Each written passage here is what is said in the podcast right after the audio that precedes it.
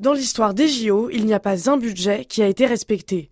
En moyenne, il est dépassé de 37%. Frédéric Vial, membre du collectif Non au JO 2024, est sûr que Paris ne fera pas exception. Déjà, certaines dépenses ne sont pas prises en compte.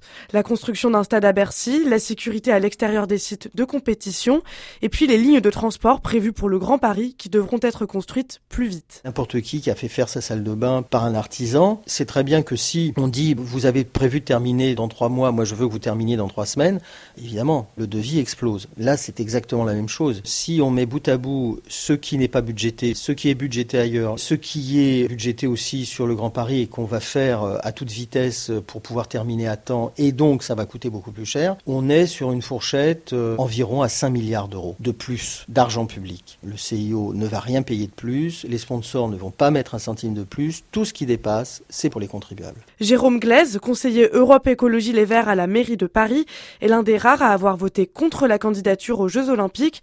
C'est pour lui une opération commerciale aux frais des contribuables. La principale source de recettes pour les événements sportifs, ce sont les publicités. Les recettes de publicité sont accaparées exclusivement par les organisateurs. Et là-dessus, donc, il n'y a aucun euh, impôt qui est prélevé. Tout est récupéré par ces organisations sportives. Et donc, c'est ça qui est scandaleux. Les collectivités territoriales, les États créent des événements qui rapportent beaucoup d'argent pour d'autres structures que les États eux-mêmes. Ce modèle économique, donc, est tout à fait inacceptable d'un point de vue démocratique. Pourtant, à court comme à long terme, les grandes compétitions sportives sont réputées rentables pour les villes qui les organisent. Les facteurs sont multiples, tourisme, emploi, réutilisation des infrastructures construites. Institut indépendant estime que Paris a 10 milliards 700 millions d'euros à gagner à organiser les JO. Pour Vincent Chaudel, économiste, il faut prendre en compte les profits dans leur globalité. Vous allez construire, ça veut dire que vous allez donner de l'emploi aux entreprises et donc à des ouvriers. Donc il faut rentrer tous ces éléments-là. Et puis c'est fait aussi pour donner le moral. On est un pays soucieux de l'avenir. On a besoin finalement de ce type de projet fédérateur pour nous donner le moral.